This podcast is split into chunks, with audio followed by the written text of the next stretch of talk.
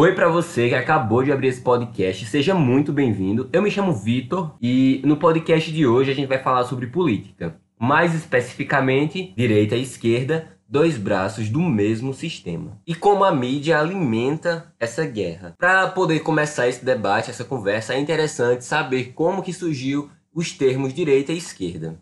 Então, é necessário voltar um pouco no tempo. Em 1789, é, no período após a Revolução Francesa, os parlamentares da época eles se dividiam em dois lados.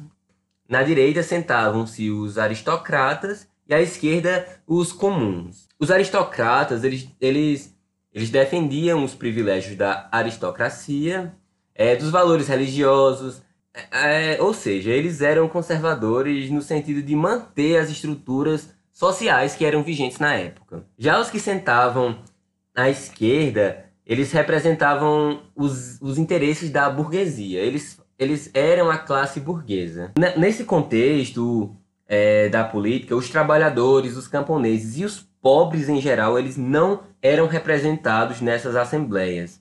E essa ideia de democracia, ela era bastante restrita, ela não, não digamos que não existia, né? O que é irônico é que os fundadores do partido de esquerda, eles eram capitalistas burgueses. É bem irônico quando você repara para o cenário atual e vê que não tem tanta diferença assim. Depois, o comunismo e o socialismo eles se tornaram as ideologias dominantes da igreja, da, da galera que é de esquerda, até porque né, o plano fica bem mais fácil de conduzir se você inserir uma figura né, tecnicamente oprimida ali na disputa. Aquele velho discurso do oprimido contra o opressor, que é a base de praticamente todos os movimentos coletivistas que existem, mas o ponto que eu quero chegar é que essas duas ideologias, de esquerda e direita, são dois lados da mesma moeda. Eu vou tentar fazer uma analogia para vocês. Acredito que não seja uma analogia tão boa, mas eu espero que seja compreensível. Vamos lá. Carlos e João são irmãos gêmeos.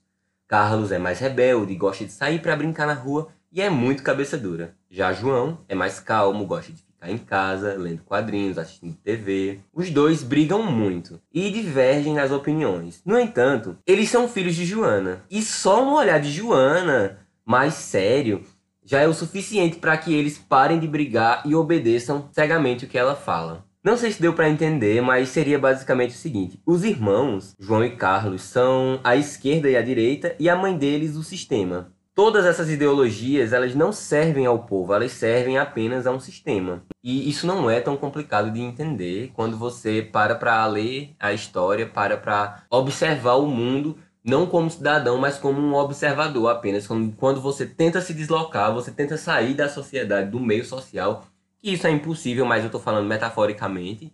Quando você se põe para escanteio e observa o mundo sem uma opinião formada. Quando você observa o mundo com um ar de observador e não de, de juiz, você consegue perceber que tudo isso faz sentido. É o verdadeiro despertar da consciência, né? Estado e sistema seriam basicamente a mesma coisa.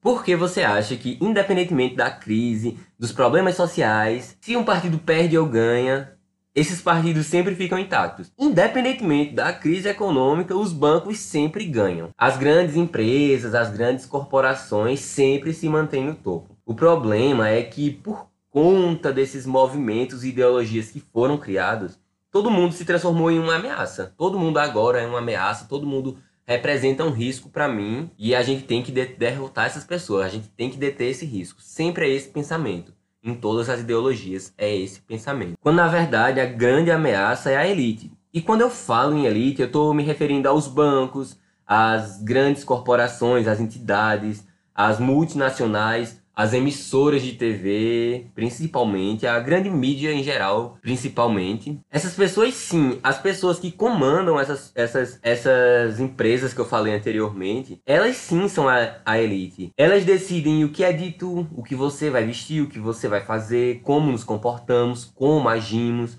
Nossas decisões são monitoradas a todo momento mas todo mundo está tão alienado que acha que nós mesmos somos o problema. Como a galera de esquerda e os seus movimentos. Vamos derrubar o patriarcado, vamos acabar com os privilégios, vamos acabar com isso, com aquilo e tudo mais. A galera de direita, vamos acabar com os maus costumes, vamos acabar com a profanidade do mundo. A esquerda é a escória da humanidade, da raça humana. Esquerdistas não passarão, direitistas não passarão. O mundo se transformou em uma zona de guerra.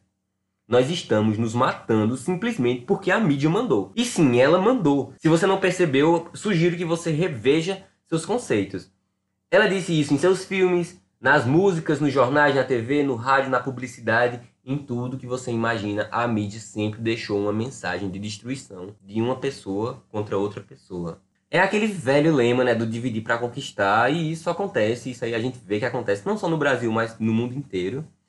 É, esses movimentos, eles são tão falsos que eles utilizam dos mesmos esquemas do nazismo, por exemplo, a propaganda. A propaganda é a alma do negócio. Com certeza você já ouviu essa frase e ela é a maior verdade de todas. A propaganda é sim a alma do negócio. Por exemplo, o comunismo.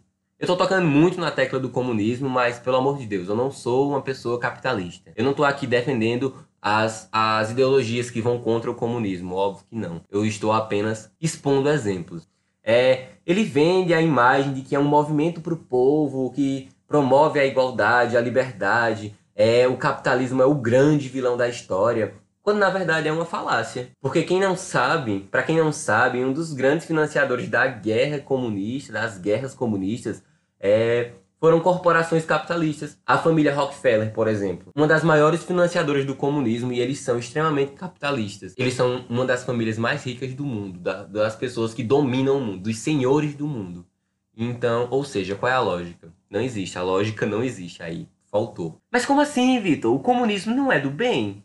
Não promove a igualdade e a liberdade? Liberdade para quem vai de acordo com as ideias deles, porque quem é contra é só ladeira abaixo. Ou seja, né, não é tão do bem assim e não promove tanto a liberdade assim. E sabe por que corporações capitalistas, empresas capitalistas financiam o comunismo? Financiam a guerra? Que a guerra gera lucro. Apenas por isso, a guerra gera lucro e acaba com a população. E esse é o plano dele. É basicamente isso. E não, eu não tô aqui para defender o capitalismo. Ele também faz parte disso. Um só existe para que o outro possa existir. É, o capitalismo promove a desigualdade para que o comunismo venha combater essa desigualdade. É basicamente esse o esquema. E vender aquela história do bem e do mal, do herói contra o vilão, sempre é a mesma história. Sempre a mesma história em todos esses movimentos.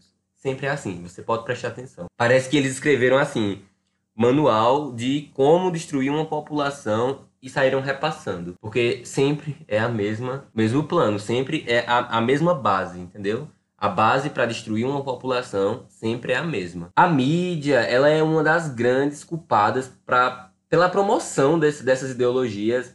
É, por exemplo, no nosso cenário atual da política, teve uma, uma chuva de fake news, de notícias falsas que modificaram bastante os resultados da política, mas por exemplo, as mídias, as mídias de esquerda se esforçando o máximo para derrubar os de direita, eles não estão preocupados para expor a verdade, eles não estão preocupados em expor o que está acontecendo. A preocupação deles, o foco deles é derrubar o partido que está do lado. Por exemplo, diversas notícias de esquerda, pessoas que têm as ideologias de esquerda, tentando derrubar as pessoas de direita e vice-versa. Os de direita, por exemplo, a galera do MBL, do Movimento Brasil Livre, eles são a prova viva disso. Eles não, não querem expor a verdade ali apenas. Eles querem fazer chacota, eles querem derrubar as pessoas que são de esquerda, eles querem destruir as pessoas que são de esquerda. Não que eles falem isso explicitamente, mas é o que eles deixam à mostra nos conteúdos deles.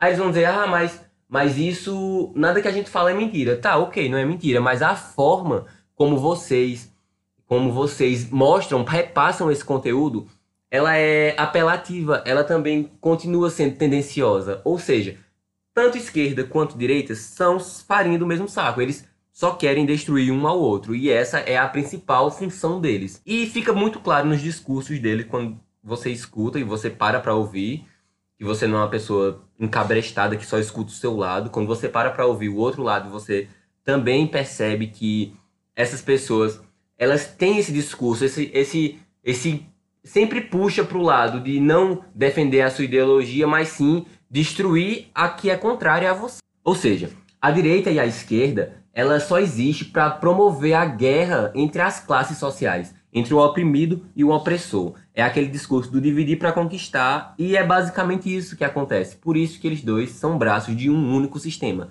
Tanto a esquerda quanto a direita, eles servem a um sistema maior que sempre vai estar intacto e todas as coisas de ruim que os dois promovem volta pra gente. A gente que paga o pato, a gente que sofre com a crise, a gente que sofre com a falta de dinheiro, a gente que sofre passando fome, a gente que sofre com frio, com sede, nas ruas, a gente que sofre com tudo isso. E essas pessoas estão lá intactas. E a gente está se matando, destruindo uns aos outros, simplesmente pelos interesses desses canalhas que estão no poder e a gente está aqui servindo de, de massa de manobra deles. Apenas isso. Então, pessoas, acordem.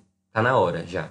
Então, esse foi o podcast de hoje. Eu espero ter sido útil de alguma forma. Eu espero que você tenha aprendido alguma coisa. Se você concorda ou discorda comigo, sinta-se à vontade para comentar aqui embaixo. Eu adoro ouvir opiniões diferentes das minhas. Se você tiver ficado com alguma dúvida, deixa nos comentários também. Se você tiver algum questionamento a fazer, deixa nos comentários. Lembrando mais uma vez, a minha verdade ela não é absoluta. Eu falo o que eu estudo e o que vai de acordo com a minha ideologia moral, as coisas que eu acredito. E se você, se você acha que eu tô falando baboseira, que nada faz sentido, eu recomendo que você estude mais, estude as grandes revoluções que aconteceram na história, é, períodos históricos, estude filosofia, que você vai entender melhor, mas não estude nos livros da escola. Faça pesquisas particulares, individuais por fora, que você com certeza vai aprender bem mais e a verdade do que aconteceu. Eu acredito que você nasceu livre, então seja livre. Não permita ser adestrado, não pense com um cabresto na cara. Vamos todos ser livres e derrubar esse sistema. E sim, ele sim é opressor e ditador. Eu resumi esse podcast, eu resumi até porque o assunto é extremamente abrangente para eu falar em um podcast só seria impossível, a não ser que ele tivesse uma duração de horas. Então daria para falar, mas eu tentei dar uma resumida básica. Se você tem interesse nesse assunto, eu posso estar conversando mais sobre vocês com isso. Posso fazer podcasts específicos sobre cada, sobre cada tema para que eu possa abordar de uma forma mais ampla. E é isso. Estude também particularmente. Não espere só que uma pessoa em um podcast ou em um vídeo no YouTube lhe dê todas as informações. Vá atrás, corra atrás individualmente, que você vai aprender bastante também. E é isso, galera. Nos próximos vídeos eu vou estar tá nos próximos podcasts eu vou estar tá falando de história, filosofia, sociedades secretas, políticas, religião. São os temas que eu pretendo abordar aqui no podcast. E é isso. Eu espero que você continue presente, me assistindo, me ouvindo. E é isso. Um beijo, uma boa tarde, boa noite, bom dia. Não sei que hora você está assistindo, para mim tanto faz. E você está ouvindo. Então é isso. Um cheiro e até o próximo.